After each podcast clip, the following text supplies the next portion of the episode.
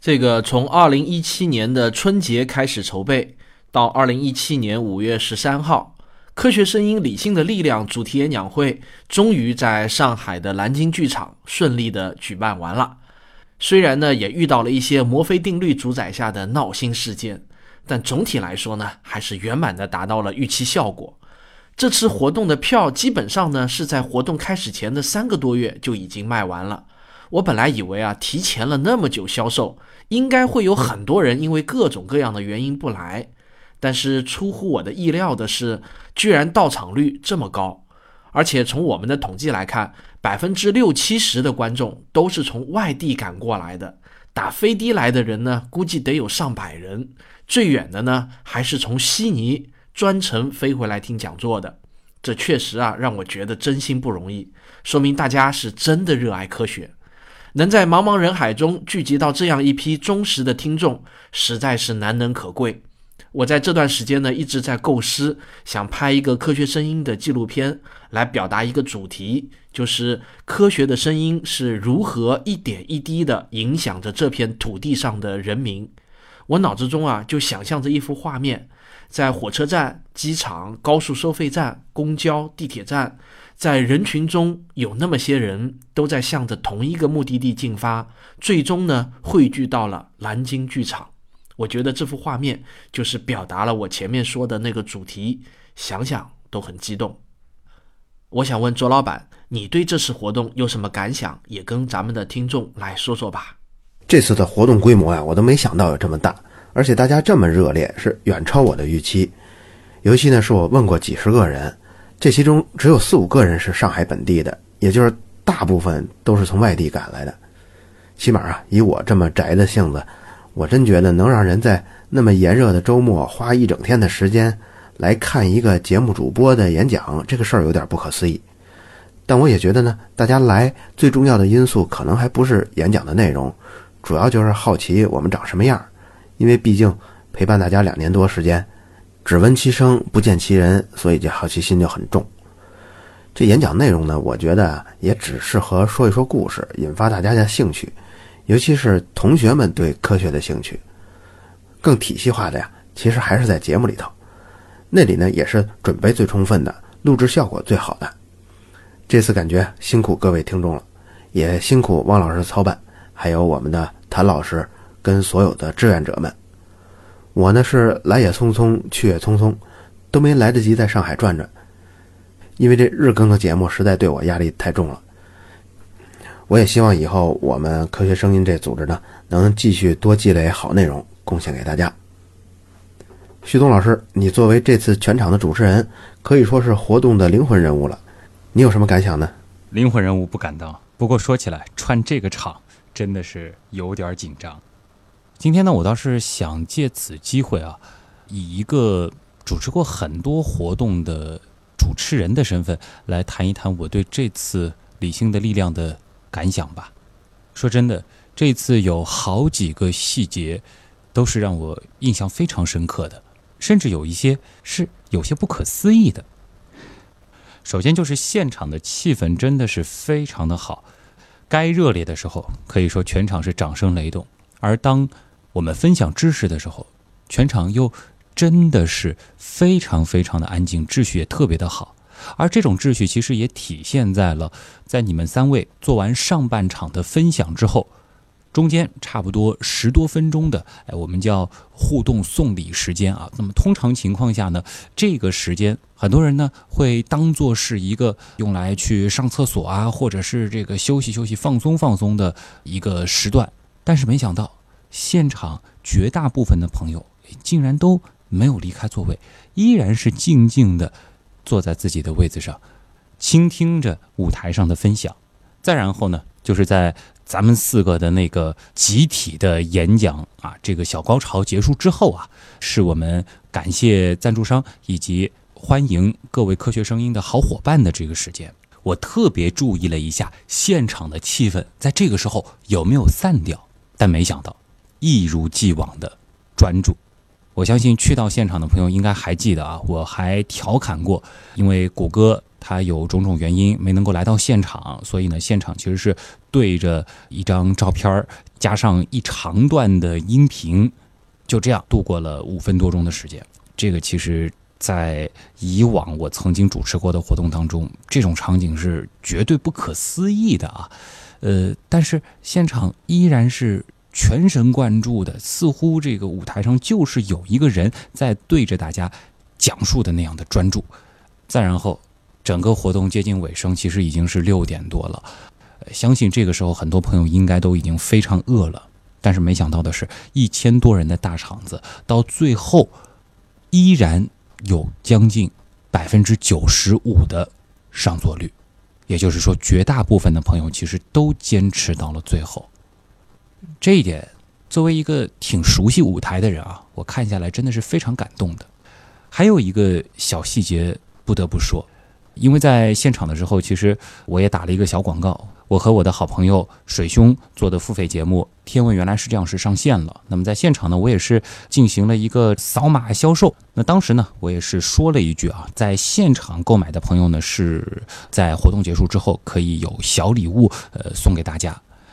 其实呢，这个福利也是我临时起意想到的，所以并没有安排工作人员呃帮我来分发。那只有我和水兄两个人啊，在结束的时候啊，在第一排的观众席，呃，给大家来发这个福利。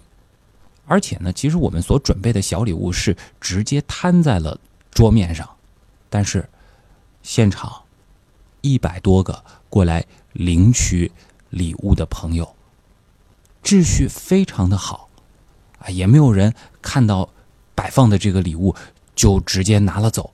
我当时最担心的就是，哎，那么多的小礼物放出来之后造成混乱，因为按照我以往的经验，这是意料当中的事情。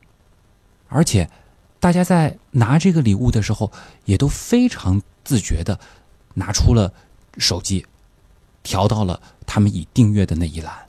另外呢，由于我先前是低估了现场会订阅《天文原来是这样》的朋友的数量。所以呢，诶，礼物尤其是签名的明信片准备少了，发完之后也没有一个朋友抱怨，这让我惭愧的同时也非常的感动。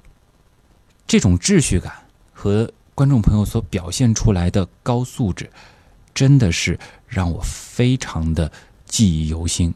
可以说，五月十三号那天来到理性的力量演讲会的所有的观众，是我。曾经遇到过的最好的观众，真的要感谢咱们共同对于科学的热爱，让我们相聚在一起，让我得以见识到我们这些人所做的节目究竟是吸引到了怎样一群人。你们太可爱了，说真的，看到了你们之后，我真的是感觉到了成就感。另外再多说两句啊，是关于咱们四个的。说来惭愧，虽然其实已经合作过很多期节目了，而且在网上我们彼此之间其实也算是相互比较熟悉的，但是之前呢，其实主要还是处在一个神交的状态。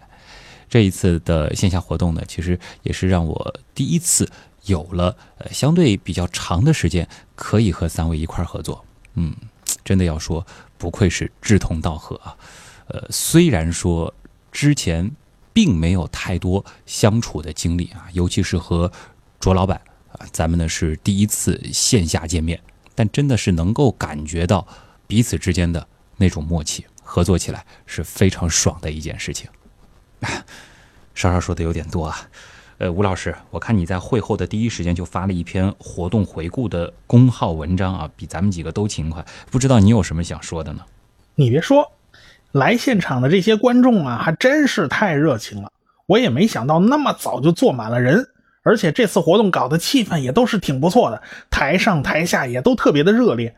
但是我想音频直播恐怕会有些问题的，毕竟现场人太多呀，杂音太大，那恐怕听不太清楚，那未免是一种遗憾呢。而且呢，我们也没有官方的视频直播。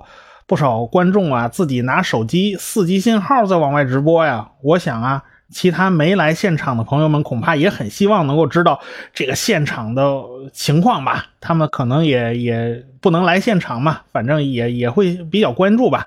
所以我就把当时现场的基本情况啊，写了个微信公号的文章，然后贴了几张照片就发出去了。要知道啊，我现场比较忙，也没什么时间去拍照片，所以只能那手机渣画质那几张图，您先凑合看着再说吧。呃，也算让大家尝个鲜。高清晰度的照片和整场的录像呢，也都在整理当中。当然啦，我还有个其他的目的，就是啊，我星期六那音频节目《物种起源》它没法更新了，就顺延顺延到下一周，所以我就找个理由向大家解释一下，所以我就发点东西让大家看看。这次你别说啊，整场效果还真是很不错，远远超出我的预料，大家发挥的也都是非常到位的。当然有很多词儿啊，我们几个呀在台下已经练了很多遍了。可能有观有有观众已经看到了啊，我和汪杰还有周老板、旭东这四个人，呃的观众进来了，我们还在对词儿呢，哎，一直到开场之前我们还在练，所以我们几个讲什么内容，我们彼此都是知道的，但是那些个远道而来的嘉宾们，他们会讲些什么东西呢？哎，我事先就不知道了。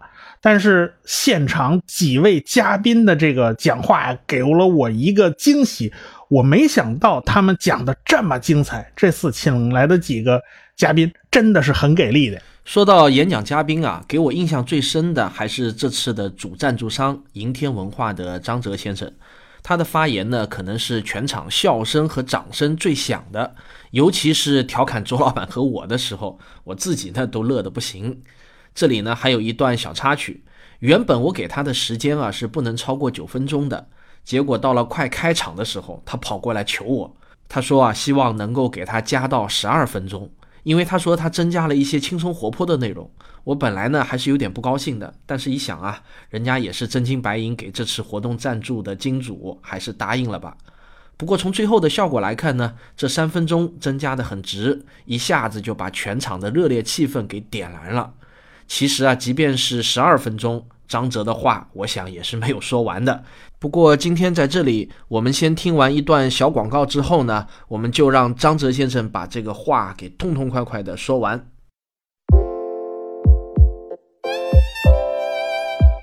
最后是一个通知：理性的力量主题演讲会北京站的活动将在二零一七年七月十五日下午在北京举办。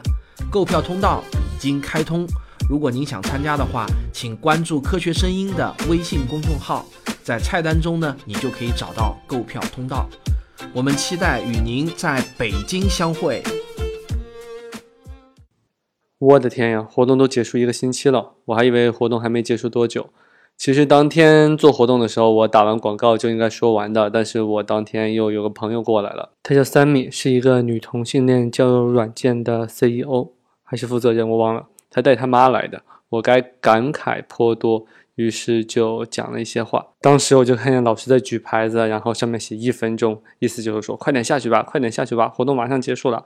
嗯，所以我就把要讲的东西浓缩了一下，当时没有说完。不过今天我就利用这个机会，把我当时想说的话再补充一下。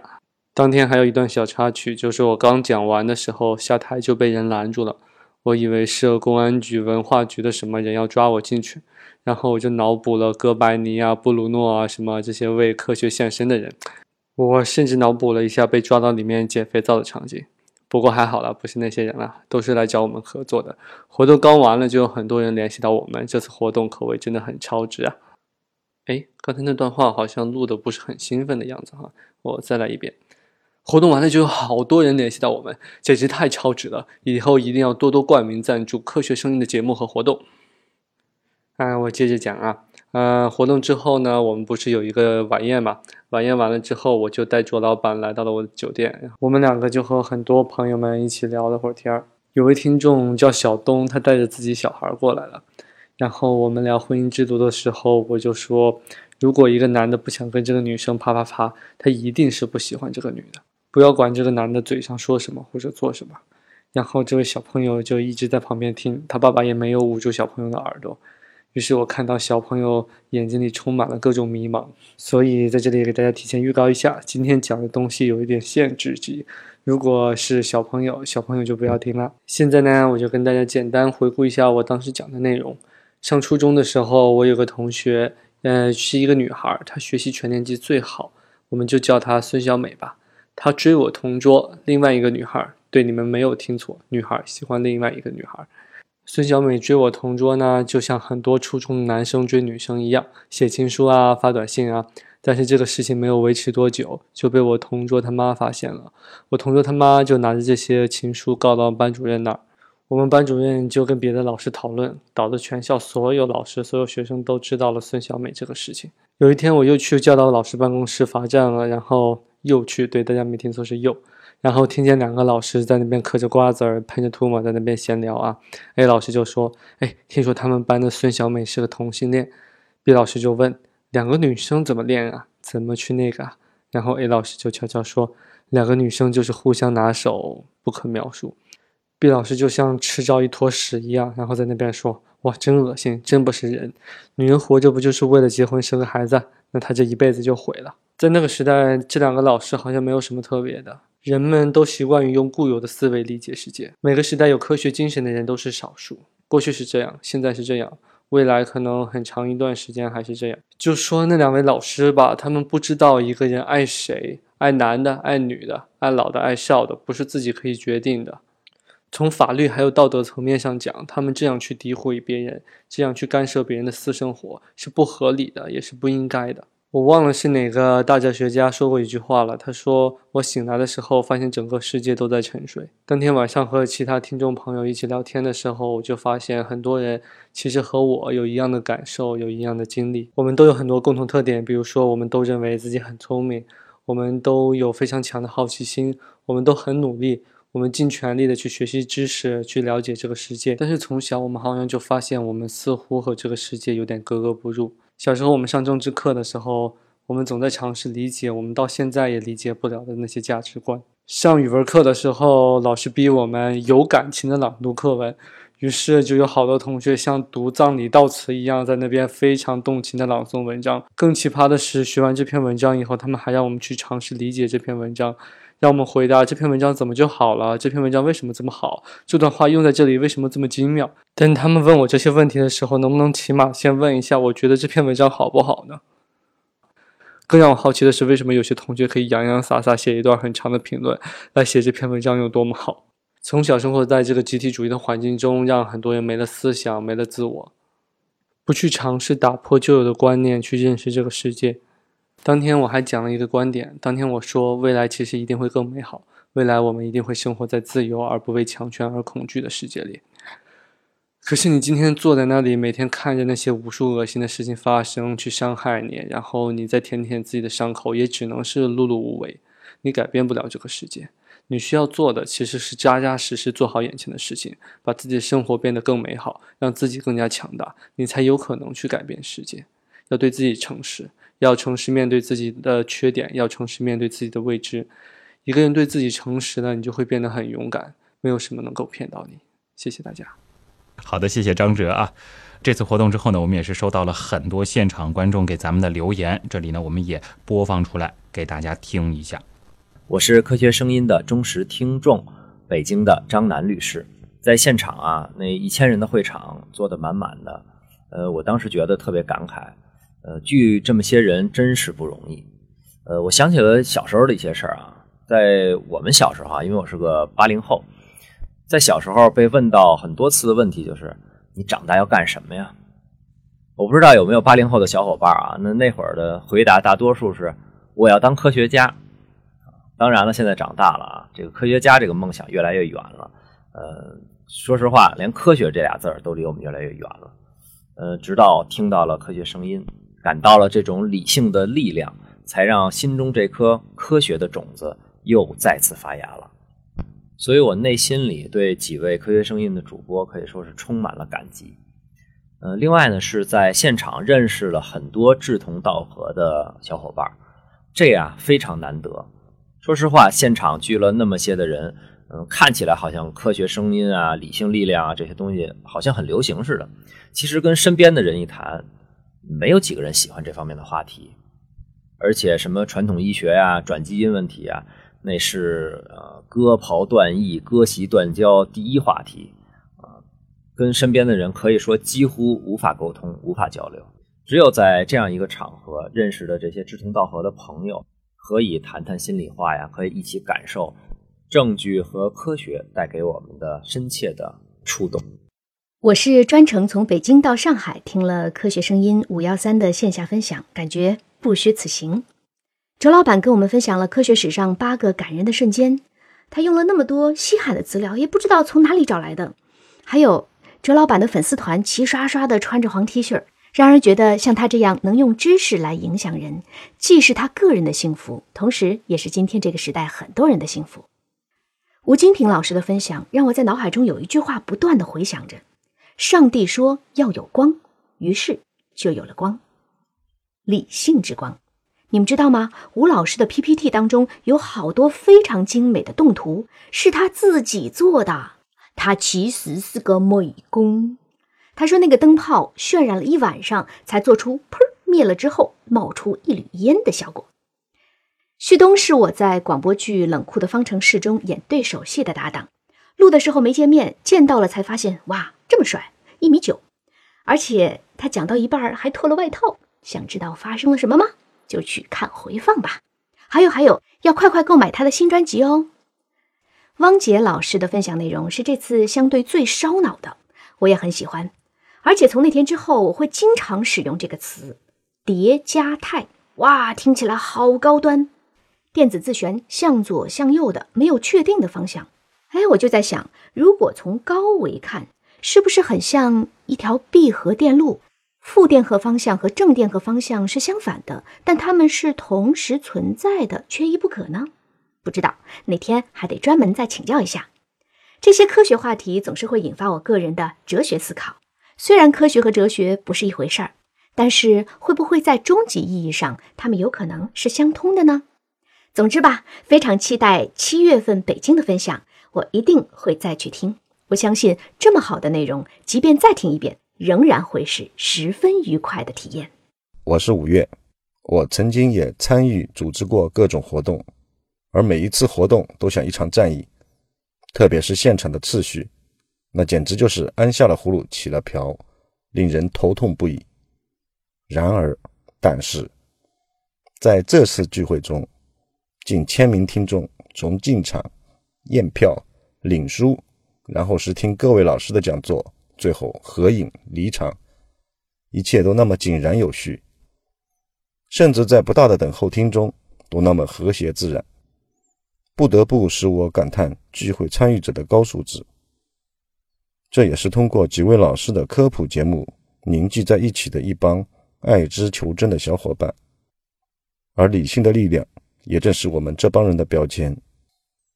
当然，聚会中。主播们一张张声音背后的面孔出现在我们面前时，我承认那几个瞬间，我们的内心是非理性的。除了四大主播外，各路嘉宾主播纷纷齐聚现场，场面好不热闹。无疑，这是一场中国科普界能被载入里程碑的盛会，也是科学爱好者相互学习交流的一次聚会。这样的活动多多益善。啊，我是一名来自重庆的听众。这次参加科学声音的线下活动，我丈母娘刚做完痔疮手术，本来是个小手术，发生了一个小问题，就是尿不出来。请教了各个方面的医生护士，包括咱们群里的子毅医生，认为是个小问题，我就放心的到上海来了。啊，座无虚席的千人会场真的震撼了我。原来在我们国家还真的有那么多跟我一样的科学粉，相信理性的力量。我的一个朋友自由哥说，这次最大的收获就是终于觉得自己不是那么怪胎了。呵 呵我也那么认为。我来参加活动，身边的朋友和同学总是问问我最多的问题就是你去参加这个有什么用啊？我尴尬的笑一笑。毕达哥拉斯一定会轻蔑的说给他一个银币吧，因为他想从知识中获利。我想获利本身没有错，但是我们的生活总需要那么一些不看肥皂剧的时间去仰望星空，去体验我们智人比其他物种高那么一点点的部分。所以我必须来支持科学声音，因为这样的声音在我们的世界中不是太多了，而是实在太少了。坦白的讲，我是开车的时候被吴金平老师的评书拉进这个坑的。谢大叔讲讲故事太好玩了，然后就听了汪杰老师，然后就是卓老板，然后就徐东，嗯，听了那么多免费节目，包括收费的部分，得到的好处远远大于我的机票门票，更何况还有那么多粉丝伙伴成了朋友。整个五幺三活动没什么好说的，中规中矩。汪呃，周老板保持着一贯的紧张，汪老师恶补了老罗的相声，吴金平调侃到位，旭东呢靠颜值和经验取胜，其他几个主播比较紧张，王木头表现稍微好一点，谷歌没来，遗憾。十四号我回到重庆现实生活，我我的丈母娘呢大口大口的喝着中药，我问她您平时喝水吗？她说要不是喝药我才不喝那么多水呢，中药太棒了，喝下去就能尿尿的。感情现代医医学治疗他那么久，在他心中都是无效的。王尔德说，当一个东西被认为邪恶的时候，就永远有魅力；当它被认为是庸俗、低能和失败的时候，才不流行。祝科学声音找到足够的经费，为这个社会带来更多更好的节目。本期节目本来到这里呢就要结束了，不过这次五幺三活动的现场总控谭老师呢有话也想说，我们来听一下。作为此次活动的现场执行，我的内心仍久久未能平复。专业的摄像师顺序、利莫米利，感谢你们将各位老师及科普迷们的精彩瞬间完美的呈现给大家。五月，带着你贴身的助理跟幽默的钢琴魔术师，敬业的董大叔。万人迷哈哈笑老师、王木头老师、李谦老师，还有龙旗飘扬的舰队刘纯、小邓、老钱，是你们保证了千余位科普迷们安全有序的进入会场，又满载而归的撤离会场。其实还有很多默默工作的志愿者，来自长春的春斌老师，热心的为每一位科普迷们赠送了五幺三活动的纪念胸章。还有静静的在会场为老师们举倒计时牌的 Allen 及隔壁一家三口，会场里每传出阵阵的掌声及欢呼声，都离不开你们热忱的付出。比科学故事更重要的是科学精神，在科普的道路上，愿与您一路相伴。热爱科学的你们，二零一七年七月十五日，北京再会。唐老师从五月十三号的早上七点钟。一直到晚上十二点就没有坐下来过，中间吃的几顿饭呢，也都是站着吃的。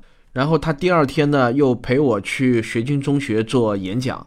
他说他的这个两条腿啊，已经都不会走路了，真的是非常的辛苦。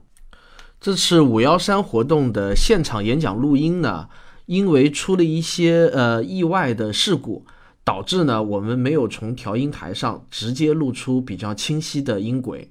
呃，现场收音的这个效果呢，实在是太差了，回音很重，所以呢，我们决定呢，这次这个现场录音啊，就不剪辑出来了。那么在下一次七月十五号的北京站活动呢，我们一定会把这件事情给做好，不再留下遗憾。最后是一个通知：理性的力量主题演讲会北京站的活动。将在二零一七年七月十五日下午在北京举办，购票通道已经开通。如果您想参加的话，请关注“科学声音”的微信公众号，在菜单中呢，你就可以找到购票通道。我们期待与您在北京相会。